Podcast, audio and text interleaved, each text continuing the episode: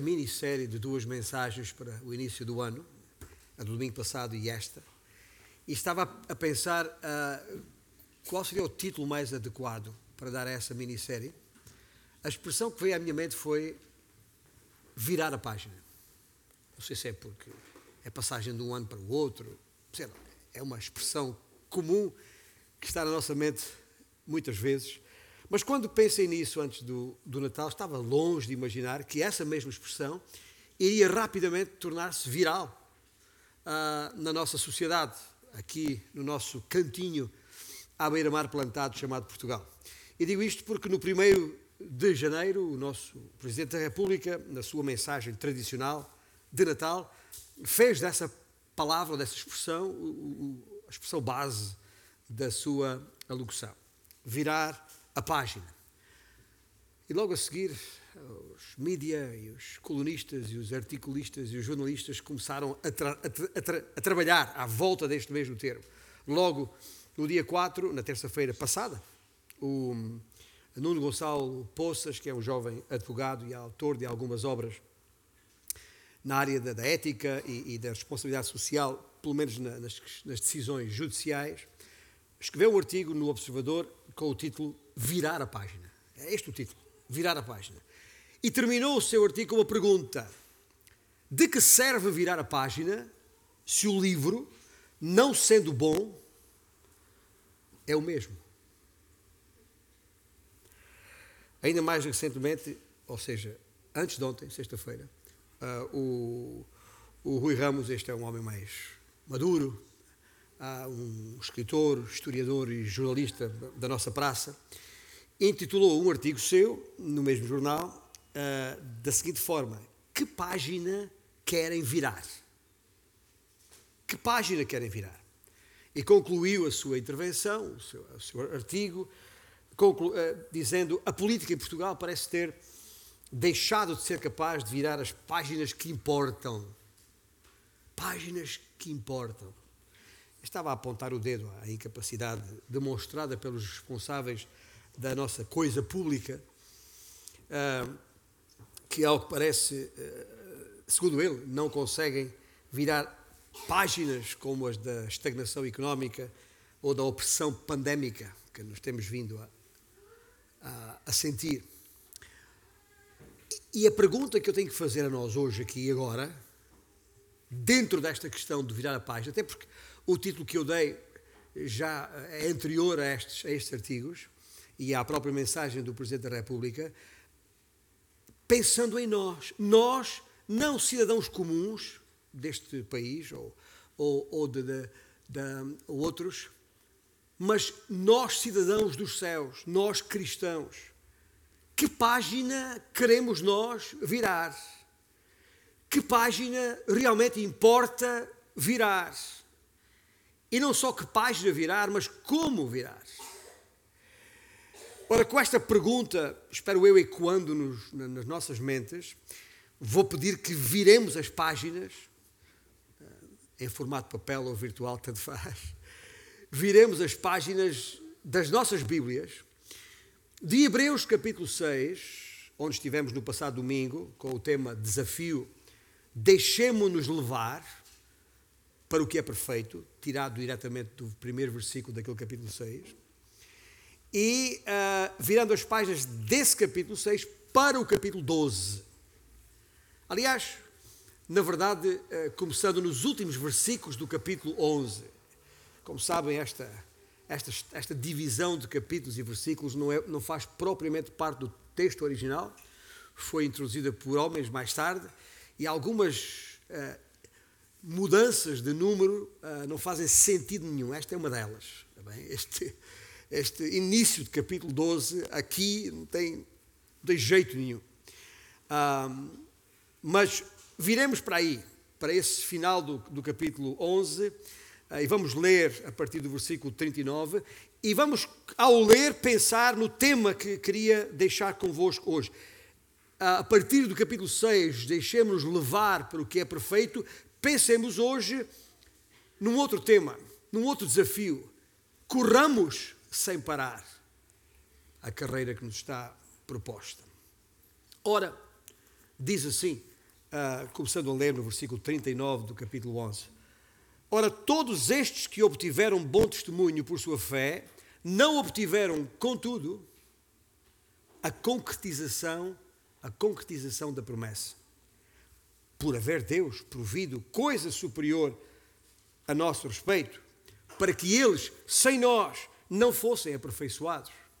Portanto, também nós, visto que temos a rodear-nos tão grande nuvem de testemunhas, desembaraçando-nos de todo o peso e do pecado que tenazmente nos assedia, corramos, corramos com perseverança a carreira que nos está proposta, olhando firmemente para o autor e consumador da fé, Jesus, o qual em troca da alegria que lhe estava proposta, suportou a cruz, não fazendo caso da ignomínia, e está assentado à destra do trono de Deus. Considerai, pois, atentamente aquele que suportou tamanha oposição dos pecadores contra si mesmo, para que não vos fatigueis, desmaiando em vossa alma. Esta é a palavra do Senhor que eu espero guardemos em nosso coração. Esta é a palavra que vale. Eu espero que o que vou dizer a seguir à igreja não desvalorize o que está escrito, não perturbe sequer. Mas dentro das responsabilidades que o pastor tem de exortar a igreja, ah, eu espero que possamos entender bem que ao virar de qualquer página da nossa vida, e pode ser o acordar pela manhã de um qualquer dia, como este, dia 9 de janeiro do ano 2022, nós possamos perceber que estamos de facto numa corrida. E que esta corrida não pode ser corrida de qualquer maneira.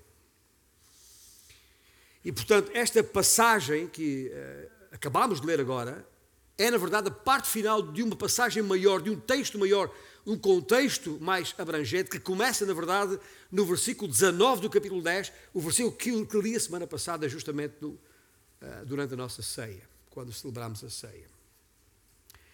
E começa aí, nesse versículo 19 do capítulo 10, uh, ah, quando, uh, da parte do Senhor, o autor disse: Tendo, pois, irmãos, em intrepidez, ousadia, para entrar no Santo dos Santos pelo sangue de Jesus. E termina aqui neste versículo 3 do capítulo 12 que acabamos de ler. Mas nos versículos 39, estes versículos 39 e 40, os últimos do capítulo 11 que lemos há pouco, na verdade resumem todo o capítulo 11, onde estão listados os nomes de alguns que constituem aquela nuvem de testemunhas referida no versículo 1 do capítulo 12. E estes dois versículos também providenciam uma transição para o argumento que se segue e que está sintetizado nos primeiros três versículos do capítulo 12, em conclusão deste trecho maior que começa no capítulo 10 e que agora vamos considerar. Aqueles crentes os que são, eram, são santos fiéis do Velho Testamento, diz o texto que ainda não receberam, até hoje em que estamos, ainda não receberam as suas, ou as suas heranças estão como que em modo de espera. Aguardam o futuro. Certamente na segunda vinda de Cristo, quando ah, Ele, o Senhor, vier e ressuscitar os santos do Velho Testamento. Estou a dizer isto porque é assim que os profetas, como Daniel capítulo 12 ou Isaías capítulo 26, atestam.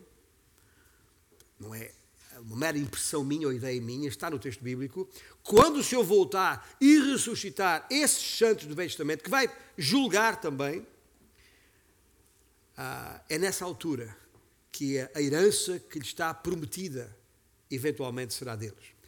Mas a coisa interessante aqui, nos versículos que lemos, é que, ao que parece, nós, tu e eu, que estamos em Cristo Jesus, nós teremos parte nessa recompensa. Tomou boa nota do que acabamos de ler há pouco, neste versículo 40. Eles, os do Velho Testamento, sem nós, não serão aperfeiçoados. eu diria, quando diria isto no mínimo, gosto de pensar que nós estaremos com eles, quais companheiros, especialmente convidados para a cerimónia de atribuição de prémios que eles deverão receber naquela altura. Porque o aperfeiçoamento que está aqui referido tem a ver com a, a entrada naquele descanso que o livro de Hebreus fala muito, daquele descanso uh, final, a tal herança totalmente assente na morte sacrificial de Cristo Jesus, tal como no nosso caso. Tal como no nosso caso.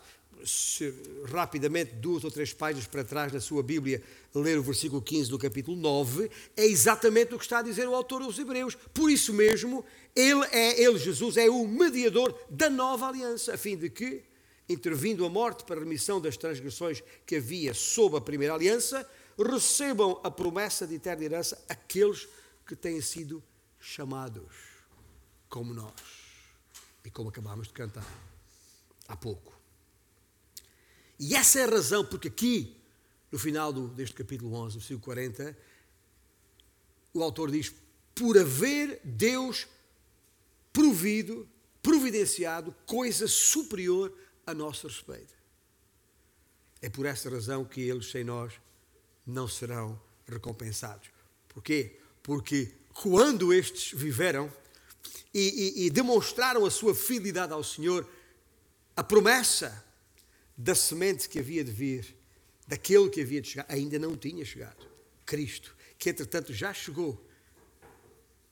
E nós já usufruímos dessa vinda, dessa tão grande salvação, dessa nova aliança que Ele proporcionou a todos nós. Essa é a coisa superior que, ao longo de todas as páginas do livro de Hebreus, fica evidente. Jesus Cristo. E o pronome nosso, que está aqui referido, nosso respeito, o pronome nosso refere-se, obviamente, a nós, nós que estamos em Cristo. E é a razão porque o prémio não poderia ser atribuído a eles prematuramente. Ainda não era o tempo. E neste inspirado, e eu diria inspirador, ah, ah, capítulo, ah, Deus nos encoraja a continuar a confiar nele e a Ele obedecer, mesmo em meio das tentações que teimam em afetar, perturbar a nossa fidelidade. E isso, eh, sem ficarmos ansiosos ou até chateados, porque ainda estamos à espera da recompensa. Também nós estamos à espera. Não é essa a nossa bendita esperança? Que já agora terá um. será antecipada mesmo antes da vida do Senhor à terra, como temos falado no mês de dezembro já, quando a igreja for daqui retirada, uh, iniciando o princípio deste processo que há de culminar com a segunda vinda de Cristo. Ou seja, tal como a recompensa deles, deles santos do Velho Testamento, é escatológica, isto é, está no porvir, assim a nossa também. Ou seja, é o futuro, ouça bem isto que é muito importante. É o futuro que deve moldar o nosso presente e não o passado. E o presente, de acordo com o texto que acabamos de ler, o presente é correr. É correr. Corramos com perseverança a carreira que nos está proposta. É correr, mas não de qualquer maneira. Não há ceguinho seja eu, é uma expressão que o povo usa. Quer dizer, de qualquer maneira, sem ver, sem perceber. Aliás, deixa dizer uma coisa: pior do que não ver é não querer ver. E por essa razão, ah, vos convido a olhar. A olhar bem. Porque, pela graça de Deus, os nossos olhos foram iluminados. Nós podemos ver. A cegueira é, é, é, é existe algumas pessoas porque ah, algo perturba ou impede que a luz penetre no seu globo ocular, impedindo a, a visão. A cegueira é a ausência de luz. Mas os nossos olhos foram iluminados e por isso podemos ver. E é por isso que eu disse: pior do que não poder ver é não querer ver. E nós somos aqui desafiados, inequivocamente, a olhar para podermos correr em condições. Olhar primeiro, olhar atrás e ao redor. Olhar atrás e ao redor. É isso e é a razão por que estão os versículos 39 e 40 do capítulo 11 e é a razão porque no início do, do capítulo 12 está a palavra portanto. Ou seja, portanto, visto que temos a rodear-nos tão grande nuvem de testemunha, e basta reler o, capítulo 11, que qualquer um de nós pode fazer em casa depois, para perceber que todo este elenco de homens e mulheres direcionaram a sua capacidade de fé para realidades ainda futuras. Aliás, e de acordo com o próprio, uh, uh, o próprio versículo 1 do capítulo 11 desta Epístola aos Hebreus, onde é um versículo muito conhecido, diz: Ora, a fé é a certeza de coisas que se esperam e a convicção de factos que se não vêem. Ou seja, de acordo com, o, com aquilo que o autor declara em 11.1, a fé é um guia seguro, é um guia seguro para o futuro. Mesmo que morramos antes de ver o cumprimento das promessas de Deus, como todos aqueles morreram. É o que o versículo 39 diz. Todos estes uh, uh, que obtiveram bom testemunho não uh, obtiveram, contudo, a concretização da promessa. E se verificar no versículo 13 deste mesmo capítulo 11, diz mesmo, diz, diz mesmo, e de forma inequívoca, o versículo 13: Todos estes morreram na fé sem ter obtido a promessa. O que significa que uh, o seu viver, o seu andar, a sua corrida não dependia daquele dia em que ainda caminhavam sobre a terra, mas dependia de uma esperança, de uma promessa ainda por, por cumprir. Ou seja, tal não aconteceu com aquela, eu gosto desta expressão, tão grande nuvem de testemunhas. Ouça uma coisa: o passado é deles, o presente é nosso, o futuro é nosso e deles. Coisa linda. Mas se o futuro destas, dessas testemunhas, como está escrito, aguarda o fim da nossa carreira aqui, no presente, então convém não esquecer que esse nosso presente deverá levar em conta a carreira daqueles outros no passado. As coisas não estão desligadas, não são independentes, são interdependentes. O bom testemunho que obtiveram deve ser exemplo para a corrida em que estamos neste nosso estádio de vida.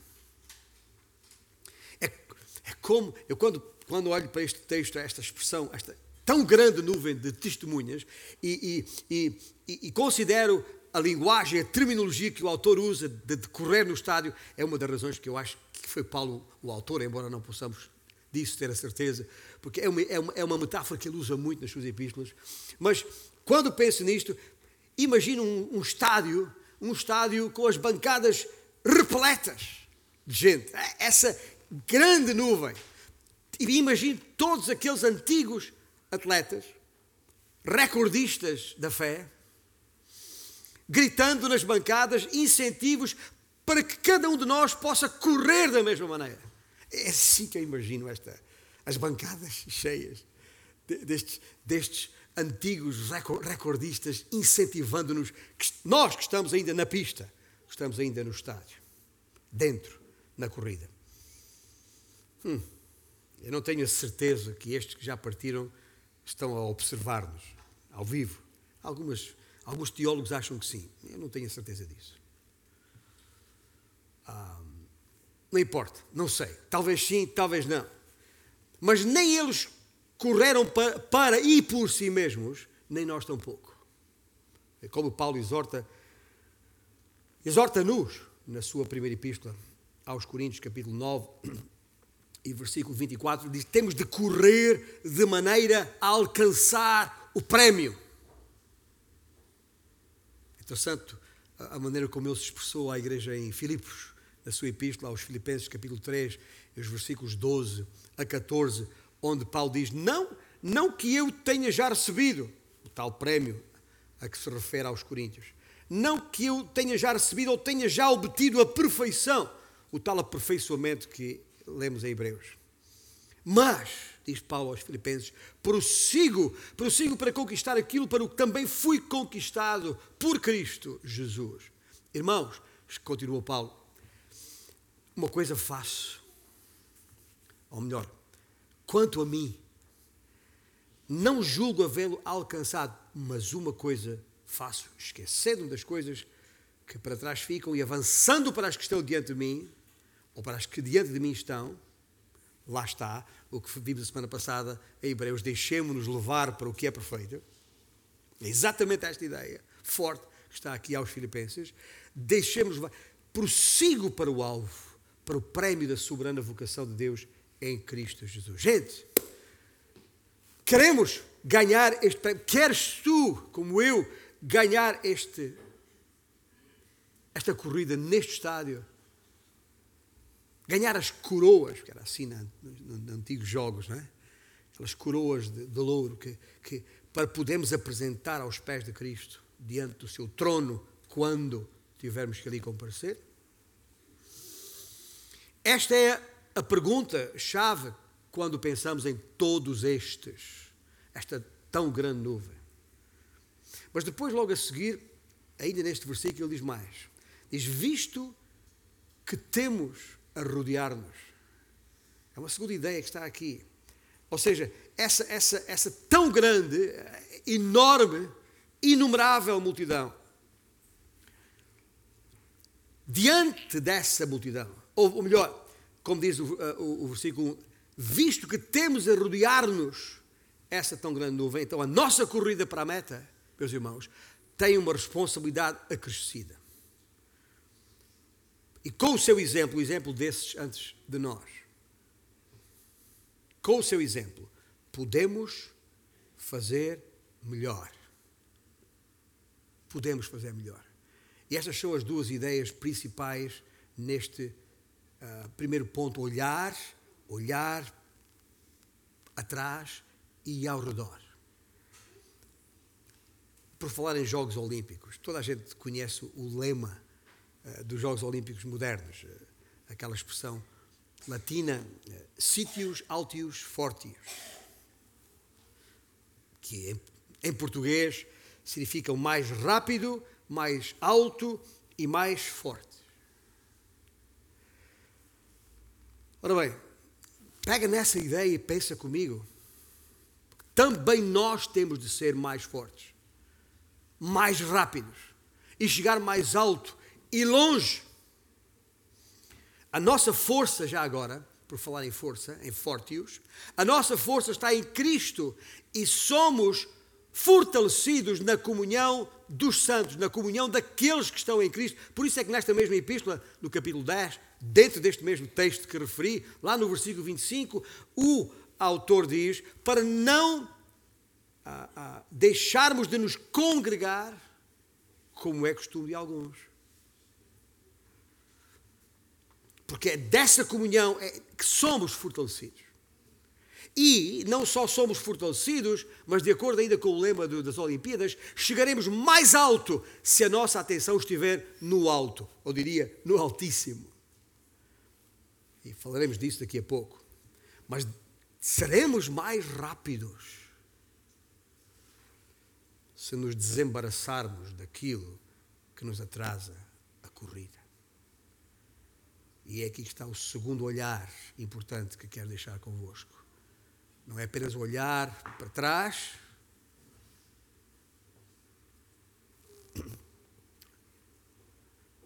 e ao redor, mas é olhar adentro. O olhar adentro. Eu diria até e abaixo. Por, por, por olhar abaixo, quer dizer, é, sabe aquela expressão que nós temos? Olha por ti abaixo. olha por ti abaixo. vê, vê bem o estado em que está, vê bem o terreno que pisas, vê a, a pista em que corres, o caminho por onde andas. Abre os olhos. E este olhar por nós abaixo também significa veja bem que, que uniforme que tem vestido. Veja bem que equipamento carrega. Veja bem uh, que armas, no caso da, da prova no estádio Ser de Armas, dispõe. Ninguém, ninguém que corre no estádio se, se, se reveste de, de escafandro, aquele equipamento de mergulhador com, com cinturões de chumbo para para ajudar a ir mais fundo, mais rápido possível, ou o peso das garrafas de oxigênio às costas. Não. Ninguém corre no estádio com o escafandro, ninguém corre no estádio com o vestuário para desportos de neve, que está agora na, na, na época. Mas vamos por partes. O que é que temos que fazer para correr em condições? E para isso temos que olhar adentro. Primeiro temos que nos desembaraçar do peso, de acordo com este versículo. Diz o versículo uh, ah, 1: desembaraçando-nos de todo o peso. Não são necessariamente pecados, e sabemos disso porque pecado é a palavra que vem a seguir, do peso e de todo o pecado. São coisas distintas. Está a falar de pesos, que não sendo necessariamente pecados, são coisas que prejudicam, são coisas que inibem o nosso desempenho que frustram, que desanimam. Pesos, tipo, talvez um relacionamento que, tem, que temos com alguém. Talvez a, a, a, a procrastinação, o deixar para amanhã aquilo que, que temos que, que devíamos ter feito ontem. Talvez memórias, coisas velhas que estão lá no passado e que ainda pesam e perturbam o nosso andamento. Talvez saudades de alguém ou de alguma coisa. Ah, quando eu. Ou quando era vivo, não sei quem. Ou quando, ai, se eu pudesse voltar. Sabe, este tipo de coisas podem tornar-se pesos para a nossa corrida em condições. Ou talvez traições que ainda não. Ainda doem, ainda não. Ainda, ainda marcam ah, o nosso íntimo. Desapontamentos. Talvez finanças mal geridas dívidas acumuladas, incapacidade de respirar diante dessas circunstâncias.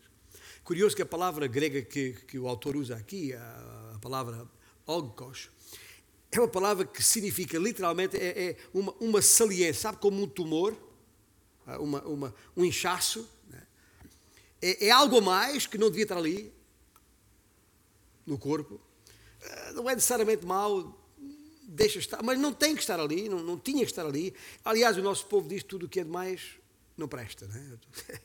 E é isso, é, é, é isso que o, o, o, autor está aqui a, a, dizer para nos embaraçarmos do peso. São, é um apelo à moderação. Não é uma coisa necessariamente má, mas prejudica a nossa boa forma espiritual, impedindo-nos de correr, como está escrito, com perseverança.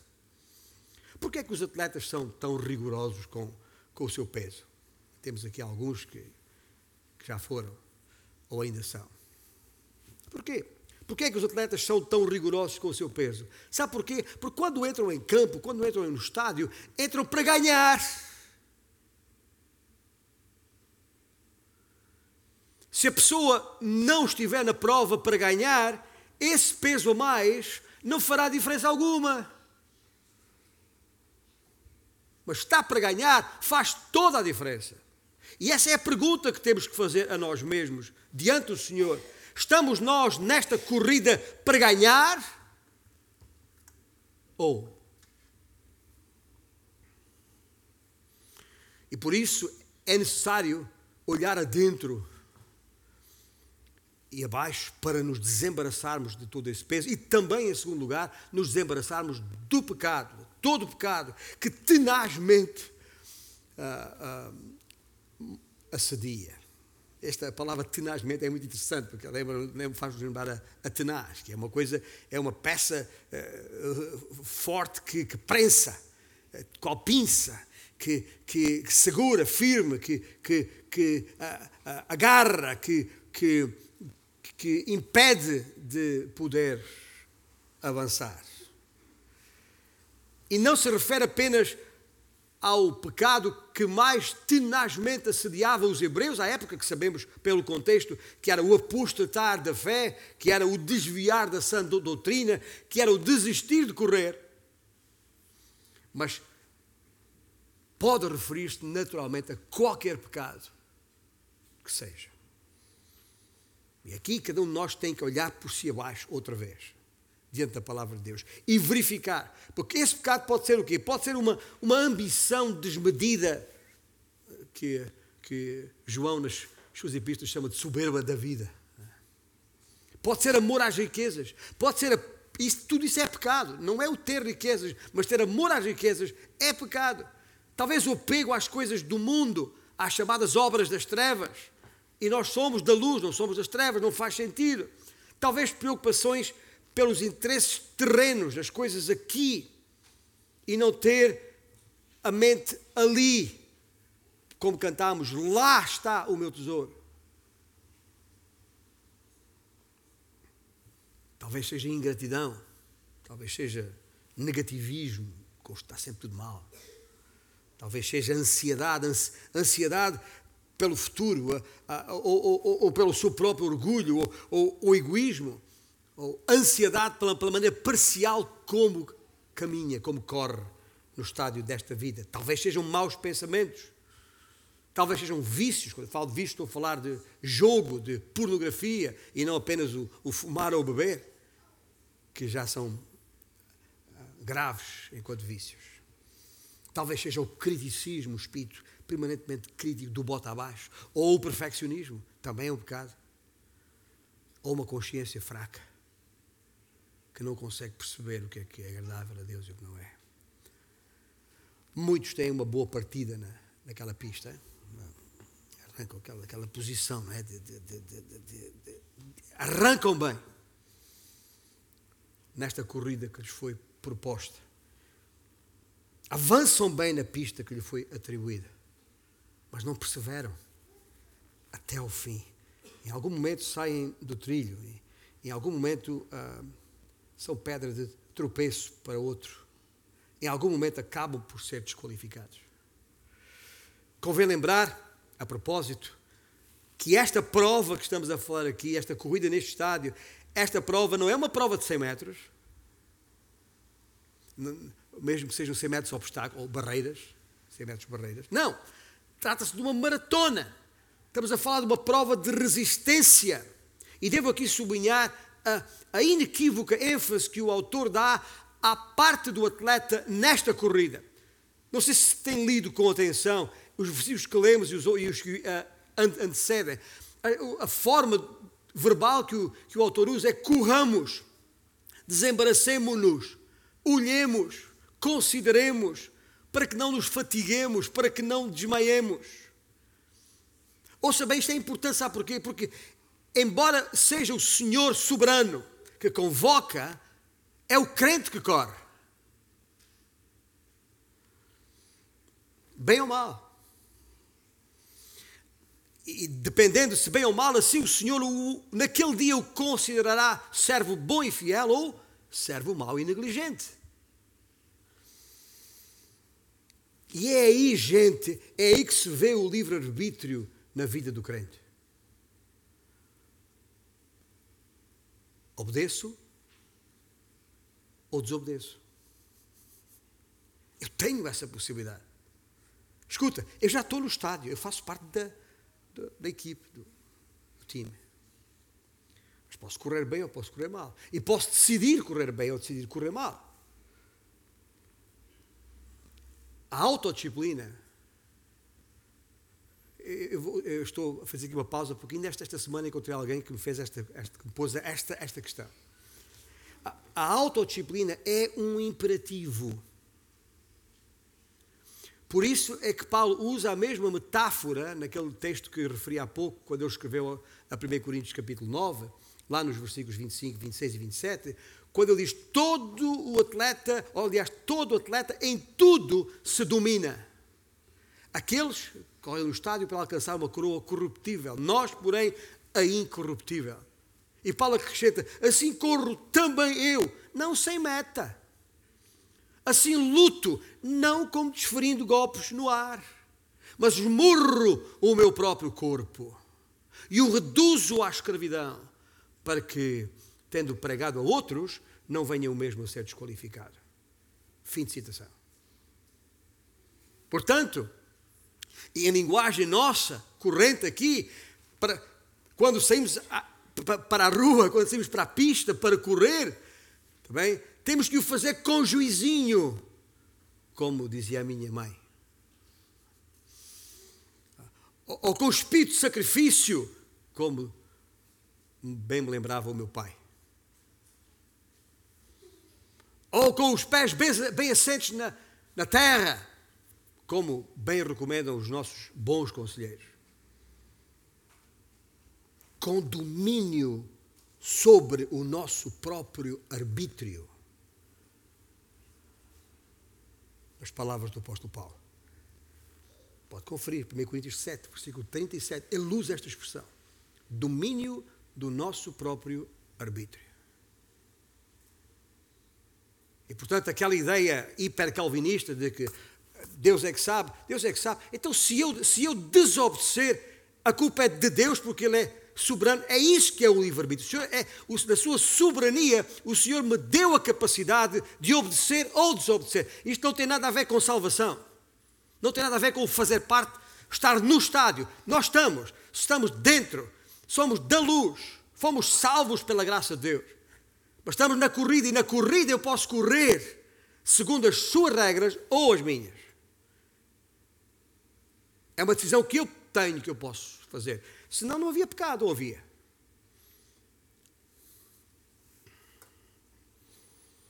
Portanto, ah, esta corrida com o juizinho, com os pés bem assentes na terra, com o sacrifício, seja lá o que for, ah, ah, tem que ser sempre feita nos termos em que está nos versículos que lemos, com os olhos bem atentos para Jesus. A meta queremos alcançar, conquistar. Jesus, o mesmo que disse aos seus discípulos quando ainda aqui estava, de acordo com João capítulo 15: Não fostes vós que me escolheste a mim. Pelo contrário, eu vos escolhi a vós outros e vos designei para que vades e deis fruto e o vosso fruto permaneça.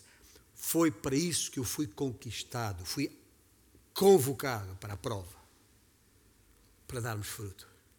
Fomos salvos pela graça para as boas obras, as quais Deus de antemão preparou para que andássemos nelas, dessemos fruto e fruto ah, abundante.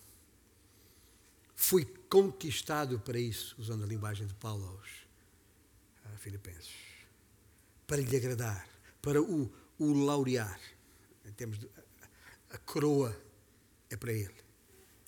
Ela é a razão de ser da nossa carreira, ainda que tenha sido proposta por Ele. E por isso só pode ser nos termos que estão aqui escritos no versículo 2: olhando para o Autor e Consumador da fé. Ah, algumas versões dizem da nossa fé. Ah, essa, por nome nosso, ah, nossa não está no, no texto grego original. Pouco importa. Porque ele é autor e consumador da fé e não necessariamente da minha, da verdadeira fé. Ora bem, finalmente, tendo percebido que temos que olhar atrás e temos que olhar adentro, há aqui esta última exortação para olhar adiante. Olhar adiante que também implica olhar acima, por contraposição com o olhar abaixo. Não é por acaso que o autor usa o nome pessoal Jesus neste versículo para destacar a humanidade de Cristo. Para quem mais? E melhor, poderíamos nós olhar como exemplo humano de humilhação e de resistência à dor do que para Cristo. Essa resistência à dor, essa humilhação que o levou na sua divina graça por nós. Deixou-se levar à desgraça da cruz. E é por isso que o autor fala num olhar firme. É preciso olhar firmemente, em primeiro lugar. Olhar firmemente. Sim. Nós podemos ver e, e, notar e ser sensíveis à presença daquela nuvem de testemunhas à nossa volta, bem como de muitos outros detalhes presentes no estádio da nossa vida. Podemos, claro que sim. Mas apesar dessa nossa visão periférica, é interessante que, uh, por definição, visão periférica é a propriedade de visão, uh, uh, é a propriedade da visão de perceber o que está fora do foco principal de visão. É assim que se define a visão periférica, ou seja, a propriedade da visão que a visão tem de perceber o que está fora do foco principal de visão. Com isto quer dizer o quê? Que apesar da nossa visão periférica, o nosso olhar atento só pode estar fixo, sublinho, atentamente fixo em Jesus. Do mesmo modo, ao correr no, no estádio, o atleta tem a noção de quem está nas bancadas. Tem. E principalmente de quem corre ao seu lado, à frente ou atrás mas os seus olhos estão focados na linha de chegada. Estão focados na meta, no alvo. E o firmemente fala-nos dessa objetividade, dessa, dessa confiança, dessa ousadia, dessa fidelidade, dessa determinação. Ouça bem, Lembra-se do episódio de, de, Pedro, quando decidiu sair do barco e caminhar sobre as águas? Está descrito em Mateus capítulo 14. Lembra-se disso? O que fez Pedro afundar nas águas não foi a turbulência das ondas, nem sequer a contrariedade dos ventos. Que, aliás, ele bem conhecia aquilo. Não era nada novo para, para ele. O que fez afundar Pedro foi ter tirado os olhos de Jesus. Sim, esse mesmo Jesus que o versículo 2 fala, o autor e consumador da fé, Jesus, o qual, em troca da alegria que lhe estava proposta, suportou a cruz, não fazendo caso da ignomínia, e está assentado à destra do trono de Deus. O autor, quer dizer, o, o criador, o gerador, o, o, o pioneiro, o timoneiro que quiser e o consumador, que na verdade significa aperfeiçoador da fé, porque só nele a fé pode ser aperfeiçoada já agora. Para nos salvar, ouça bem, guarde isto como eu guardei quando pensei nisto. Para nos salvar da ignomínia, que quer dizer vergonha, opróbrio, vexame, para nos salvar da ignomínia e garantir a nossa alegria, aquela que teremos na glória, nos céus, Jesus trocou a sua alegria, alegria que já tinha na glória nos céus pela ignomínia da cruz.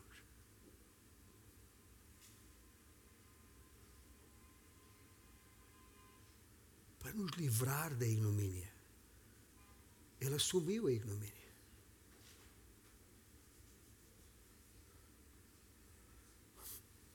Entretanto, ressuscitado, foi assunto aos céus, onde está assentado, como o versículo diz, à destra do Pai, em glória, preparando lugar para nós na glória. Escuta-se, se isto não, não mexe com a nossa vida, se isto não altera o nosso pensar, se isto não, não transforma o nosso viver, o nosso correr, então não sei o que mais poderá fazer. Uma glória, convém lembrar, incluirá a nossa ressurreição corporal, o recebimento da, da, da, da, nossa herança prometida, o privilégio de estar com Cristo e reinar com Cristo. É a antecipação de tudo isso, gente. É ter tudo isso em mente que nos vai ajudar a perseverar na tribulação.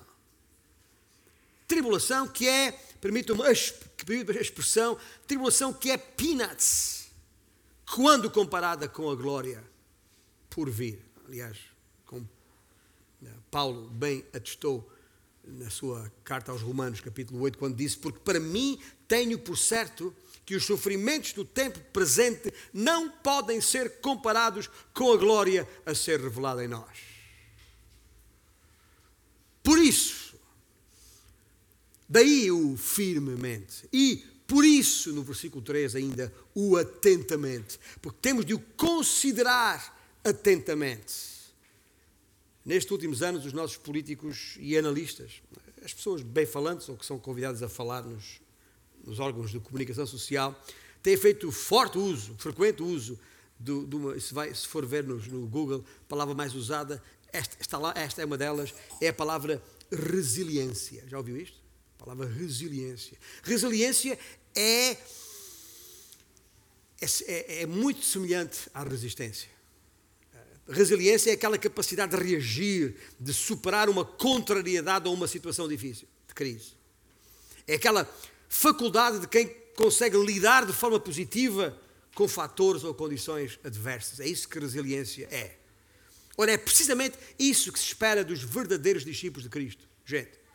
Mas para tal, é necessário, pois, versículo 3, que consideremos atentamente aquele que suportou tamanha oposição dos pecadores contra si mesmo.